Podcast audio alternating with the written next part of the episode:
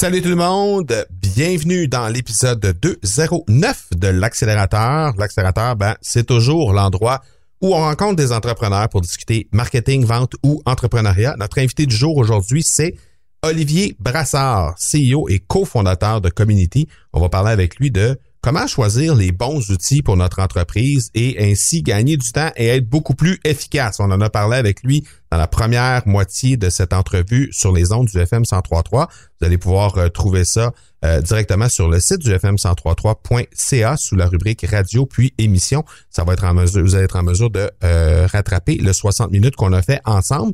Mais avant toute chose, avant de s'adresser à Olivier, ben j'aimerais vous rappeler que l'entrevue de la semaine dernière était avec Mathieu Chevalier. Donc, si jamais vous avez manqué cette émission-là, on a eu la chance de discuter avec Mathieu euh, qui est un spécialiste de la vidéo corporative. On a échangé sur comment on peut se servir de la vidéo, du marketing euh, dans notre entreprise, etc. Donc, si vous n'avez pas eu la chance de l'écouter, je vous invite à revoir tout ça simplement en euh, vous rendant au marcobernard.ca baroblique 208 pour l'épisode 208. Et si jamais ben, vous voulez réécouter le 60 minutes avec... avec Mathieu ainsi qu'avec Olivier, ben, au fm1033.ca, vous allez trouver tout ce qu'il faut. Le présentateur de cet épisode, c'est Production Extrême en affaires depuis 1956. Production Extrême, c'est l'endroit tout désigné si vous cherchez un partenaire pour vos promotions ou pour améliorer l'image de votre entreprise. Avec ses 40 employés, Production Extrême est le spécialiste en vêtements et articles promotionnels et corporatifs au Québec. Pour développer une campagne qui saura démarquer votre entreprise, vous les trouverez au production au pluriel, trait extrême au singulier.com. Notre invité est le cofondateur et CEO de Community, une entreprise québécoise qui aide les compagnies à faire les bons choix technologiques. Olivier Brassard, merci beaucoup d'avoir accepté l'invitation d'être sur l'accélérateur. C'est super apprécié. Merci à toi de m'avoir invité. Olivier, on a fait le tour de ton parcours euh, dans le premier 60 minutes. Évidemment, on on va pas refaire tout le 60 minutes au complet, mais je t'invite quand même à nous dire euh, d'où tu arrives, c'est quoi ton passé, euh, quel était ton parcours scolaire et puis par la suite dans ta carrière et qu'est-ce qui t'a amené à Community aujourd'hui? Oui, avec plaisir.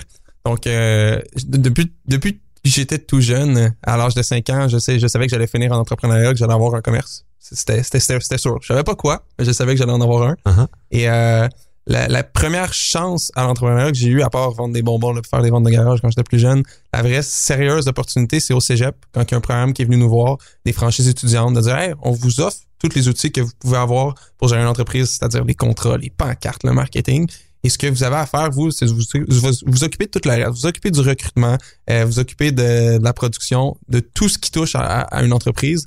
Donc, euh, à 19 ans, je me suis retrouvé à gérer une franchise étudiante en, lavage de vitres. 70 000 de chez affaires, ça a super bien été. Uh-huh. euh, profit de 20 000 en étant aux études au cégep à temps plein. J'avais adoré l'expérience. Puis vu que je suis un gars de défi, et celui-là, je vais le regretter peut-être à un certain moment dans ma vie, euh, c'est qu'il y avait deux divisions. Il y avait le lavage de vitres puis la peinture. Et euh, j'ai changé en peinture j'ai fait un chiffre d'affaires moins élevé que j'avais fait l'année précédente. Donc 55 000 de chiffre d'affaires. Je me suis ramassé avec 20 000 de dettes. Oh. Donc euh, ça a fait mal euh, à l'orgueil et au portefeuille. Et c'est au moment où je rentrais à l'université. En même temps, tu es sorti de là très riche en apprentissage. Ah, ça, ça, ça je me le dis en, en Beaucoup plus que la première année, probablement. Ah, en mindset, je me le dis à, chaque jour à quel point tu as... Ben, j'en ai appris des deux côtés, mais c'est sûr que ça t'apprend des, des, des, choses différentes avec les, avec les échecs que tu as eus. Et là, je rentre à l'université euh, j'ai rapidement compris que t'as pas besoin d'un diplôme en entrepreneuriat. T'as pas besoin d'un diplôme du tout pour être entrepreneur. Donc j'ai j'avais besoin d'argent, j'avais besoin d'être sur le marché du travail, j'avais besoin d'un emploi qui me permettait d'être entrepreneur. J'étais uh-huh. en service financier, ce qui est un peu ironique.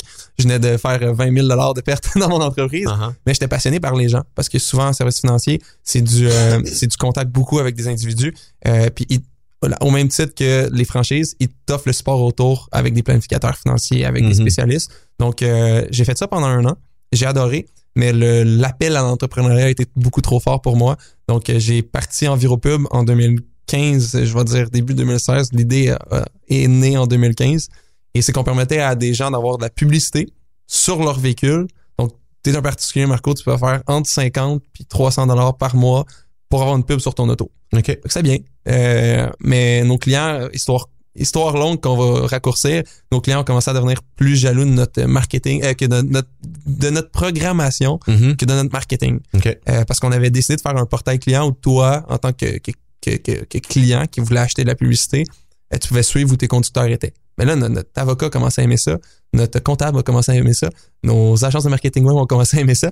Donc, euh, ça, rapidement, on a fait plus d'argent que la programmation. Donc, on a fondé en 2018, en août 2018, Community qu'on a incorporé euh, puis qu'on a, qu'on a lancé. OK. Et là, tu es avec euh, un cofondateur. Exact. Mathieu Graton-Leclerc, exact. Mathieu, euh, ça, l'histoire remonte à quand on était franchisé. Euh, mhm. Euh, ça a été un franchisé extrêmement performant dans- dans- à l'époque.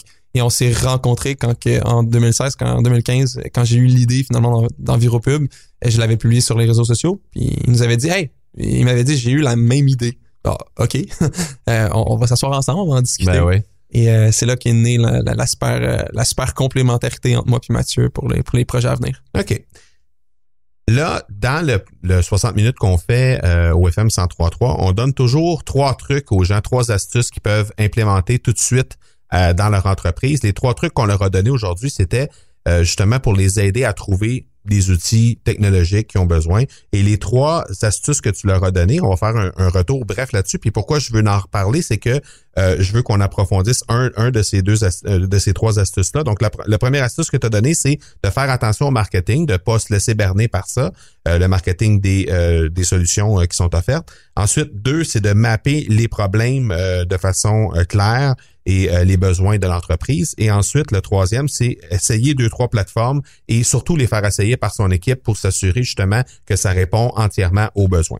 Moi, je veux qu'on s'attarde beaucoup au premier, attention au marketing. Puis la raison pour laquelle je veux qu'on s'attarde là-dessus, c'est que euh, j'ai justement réalisé une, une entrevue ce matin avec euh, le fondateur de System.io, qui est une super plateforme dont j'ai déjà parlé sur le podcast euh, à plusieurs reprises, ben, à quelques reprises, là, euh, j'ai fait mention de, de cette, de cette plateforme-là. Et c'est une plateforme qui est francophone euh, à la base et qui est directement compétitrice à ClickFunnels, qui est un géant américain Ouais. euh, qui, euh, bon, sont des, des, des solutions qui sont un peu euh, compétiteurs. Évidemment, une, si on parle de ClickFunnels, ben c'est un, c'est une, euh, c'est un- c'est une entreprise qui chiffre dans, en centaines, en, même en plusieurs centaines de millions de chiffres d'affaires, alors que System.io, qui est relativement jeune, qui a même pas deux ans encore, est euh, autour de 1,5 million d'euros de chiffre d'affaires au moment où on se parle.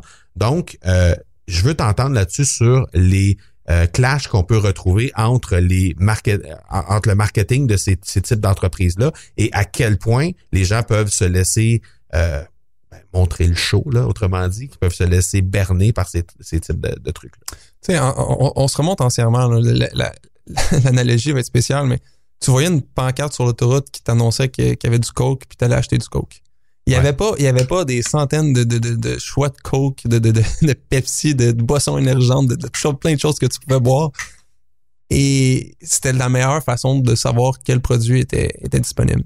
Il y a plus de 10 000 solutions sur le marché en ce moment. Quand on parle de SaaS, là, Software as a Service, les Mhm. logiciels qui peuvent t'aider dans la productivité de ton entreprise. Et quand tu vas sur des plateformes, de un, quand tu vas, le processus de sélection d'un logiciel pour un entrepreneur, de un, il va demander à ses amis.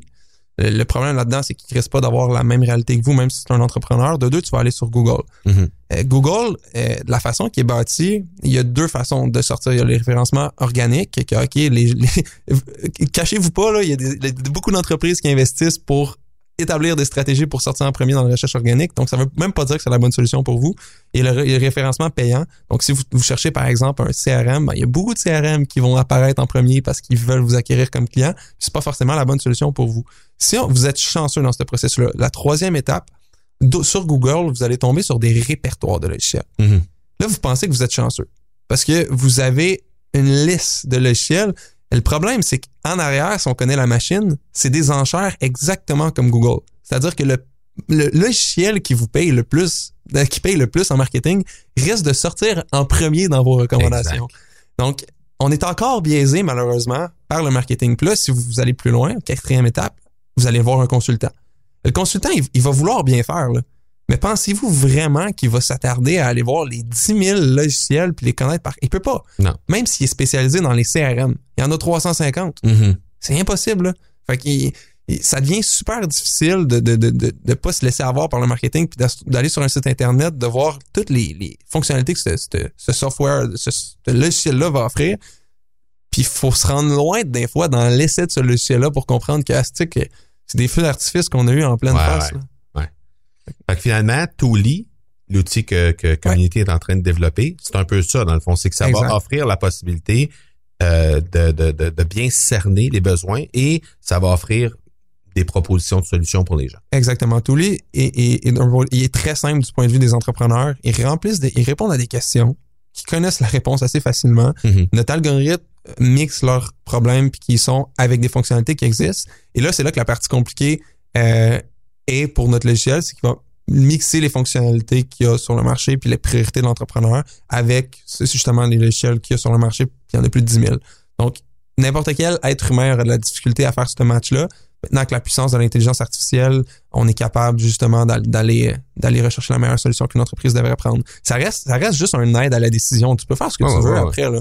Mais au moins on t'a aidé dans ton processus puis on t'a dit regarde, selon ce que les on a recommandé dans le passé, puis selon plusieurs metrics, c'est ce que tu devrais prendre. Est-ce qu'on est-ce qu'on leur fournit à ce moment-là une liste ou c'est c'est simplement le choix numéro un? Écoute, Touli, Touli reste une startup. Hein? Ouais. Fait qu'on- on, on, on fait beaucoup d'A/B tests, c'est-à-dire qu'on teste des choses différentes pour voir qu'est-ce qui fonctionne le mieux.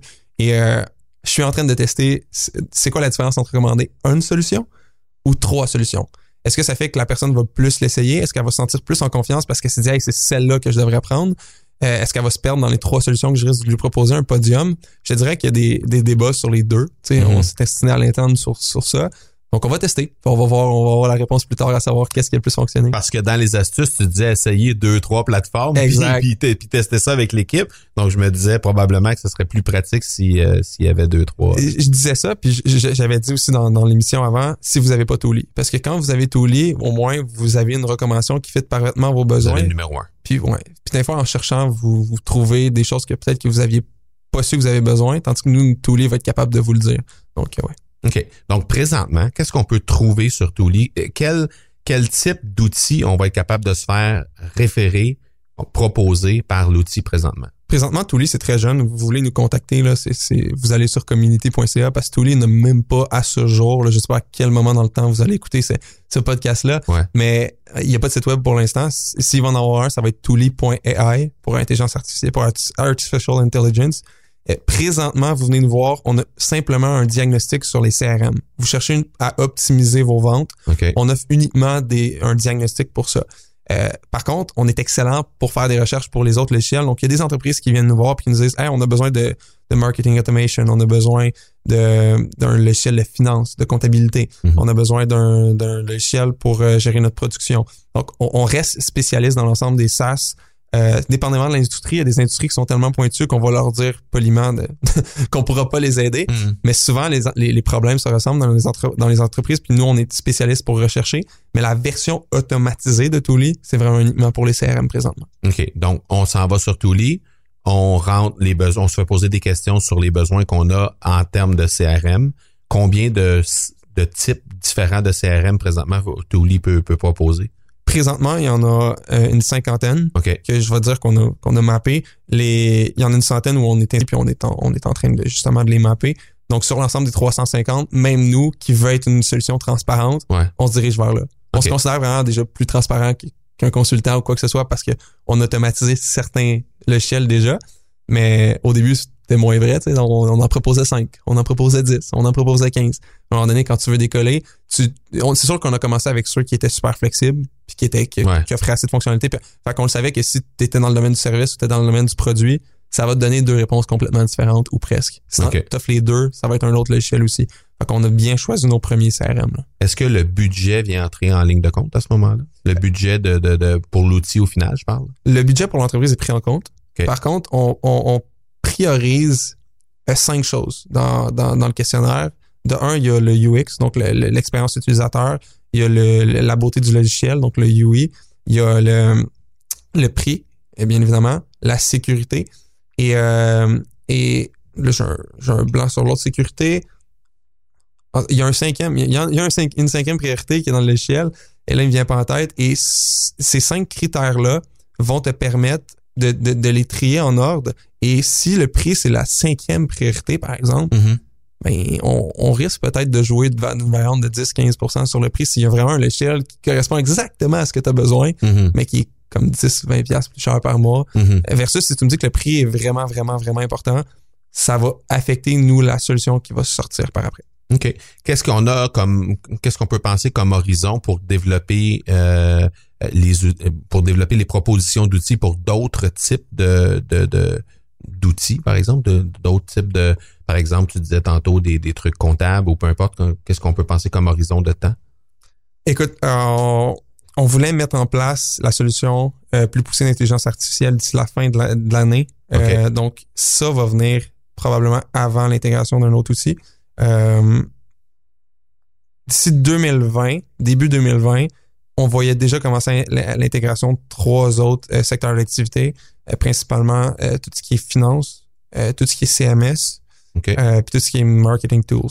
Donc, tous les outils marketing. Mais ouais, en- déjà en 2020, on va en avoir trois. Donc plus. les buffers de ce monde ou de suite et tout ça, ça fait partie des outils marketing pour toi? ça? Exact. OK. Fait que ça, on va pouvoir on va pouvoir euh, tester ça en temps ben pas tester mais je veux dire on va pouvoir se faire recommander ce qu'il faut à partir des besoins qu'on va Exact. se faire demander par l'outil. Exact. Parfait. Maintenant, la question qui tue, Oui. comment comment on te paye? Comment on veut te faire on veut te faire un chèque, comment on fait euh, sur quoi c'est basé notre chèque? Écoute, tu ris, hein, mais ça, on l'a pas dit dans l'interview plus tôt. Euh, Il y a des entreprises qui me payent en ce moment des diagnostics privés uniquement pour eux OK. parce qu'ils savent que si je leur trouve quelque chose, je vais leur, je vais leur faire sauver terriblement d'argent sur une solution Et custom. de temps. Ouais, exactement, et de temps sur un- une version sur mesure qu'ils auraient voulu faire par une agence de programmation. Donc ça, présentement, quand ils qui ont un défi, une entreprise qui a un défi précis, là, gênez-vous pas d'entrer en contact avec nous, on en fait des diagnostics précis. Euh, pour la Et toi tu te sers de ces diagnostics là bien sûr, pour bâtir ton outil après. bien sûr. Fait que tu fais de l'argent, puis en faisant de l'argent, tu te sers des diagnostics pour faire ton outil, ce qui est Exact. magique. Exact. Donc, on est capable de s'autofinancer comme ça. Exact. Euh, mais la version automatique, on, le modèle d'affaires va continuer de se faire challenger. Mais présentement, on fait de l'argent sur l'affiliation qu'on a avec les logiciels. Donc, euh, présentement, vu qu'on est une start-up, il y a quelqu'un qui pourrait me challenger et dire Ouais, mais Olivier, comment tu restes transparent? Si tu te fais payer par le marketing, toi aussi? Ben, la réalité, c'est qu'éventuellement, quand on va donner beaucoup de références au SaaS, on va pouvoir imposer nous-mêmes notre propre pourcentage. Pour l'instant, on se fie pas au logiciel qui nous donne le plus d'argent. Sauf que euh, le modèle d'affaires, on, on se questionne beaucoup s'il va être soutenable si une entreprise ne revient pas pour d'autres recommandations. Si je fais juste une recommandation de CRM, par exemple, est-ce que le lien d'affilié va être assez, assez bon en termes de revenus pour nous euh, pour que le modèle d'affaires soit justifiable de t'ac- de t'acquérir en tant que client? Il y a beaucoup de métriques à prendre en compte. Parce que- qu'il y a différentes méthodes de, de, de, de rémunération là-dedans, mais la majorité des cas, dans, dans la majorité des SaaS, Ouais. c'est du récurrent. Là. C'est du récurrent, oui, oui, ça c'est, c'est, c'est bien évident. En moyenne, les SaaS, ça va être du 20% nous qu'on va faire en moyenne de revenus sur ce que vous avez payé. La réalité, ce qui rentre en compte, c'est est-ce que vous allez garder le logiciel de 1? Est-ce que vous allez faire... euh, parce que les, les- la réalité, c'est que les PME abandonnent 50% de leur logiciel à chaque année. Hmm. Est-ce que le fait qu'on a... Peut-être parce qu'ils n'ont pas le bon. C'est exactement l'hypothèse qu'on fait, c'est ça. Soit il y a comme plusieurs, il y a plusieurs facteurs qui vont affecter ça. Le choix n'a pas été bien fait au départ. Le choix a pas, ben, ça inclut aussi qu'on on savait pas qu'on a comme quoi quoi prédire dans le futur qu'on allait avoir, besoin avec la croissance et aussi l'intégration. Il y a- Mm. Il y a plein de monde que je connais qui utilise un logiciel puis ils ont aucune idée les limites ou les, les, le potentiel Mhm. qu'ils ont dans les mains. Oui. C'est fou. Là. Fait que des fois, l'intégration aussi a, a- a- a son, a son, a son, a son, a son jeu. Puis il y a aussi qui va utiliser le logiciel. Donc, euh, voilà. OK. Qui est le client, le client cible pour euh, Touli? Tous les, c'est des PME. Euh, on- malheureusement, Cybelle, Vidéotron, puis euh, vient me voir demain matin, à moins qu'ils veulent une solution pour un département en particulier et ils le voient comme une PME, une PME euh, ça va nous faire plaisir de donner une recommandation. Mais c'est vraiment les entreprises euh, de la start-up à 500, à 500 employés, donc les petites et moyennes entreprises, ça nous fait plaisir de leur donner des solutions. Pour l'instant, c'est tout type d'industrie confondue. Là, on c'est sûr qu'on focus sur ceux qui ont besoin activement de faire des suivis avec leurs clients euh, parce qu'on commence avec les CRM, donc ça prend des entreprises qui ont, qui ont une équipe, une force de vente. Euh, c'est pas étonnamment, c'est pas toutes les entreprises qui en ont. Quelqu'un qui, est- qui, qui est sur le e-commerce puis qui fonctionne juste avec le marketing en ligne, aura Ouais. pas nécessairement. C'est encore drôle. Il va avoir besoin d'un CRM, mais de volume qui va être probablement relié à son e-commerce. Donc, on peut, on peut être capable d'aider cette personne-là, mais ça va être moins pertinent que- qu'une entreprise qui, elle, elle sait que si elle n'a pas de CRM, elle va perdre des milliers de dollars. OK. On a plusieurs euh, entrepreneurs qui nous écoutent présentement. Ouais. Euh, quel genre de partenaire est-ce que vous pouvez chercher chez Touli? Parce que oui, vous êtes, on a parlé dans la première heure que vous êtes présentement dans une cohorte chez Santec vous voulez euh, accélérer le pas là, dans les 13 prochaines semaines, il y a peut-être déjà des partenariats que vous aimeriez attacher avec des gens. Peut-être qu'il y a des gens qui écoutent qui disent hum, ça, ça peut être vraiment intéressant pour moi. Donc, je te laisse le, le crachoir, comme on dit en bon québécois, pour nous dire quel type de partenaire vous êtes, euh, vous êtes à la recherche de.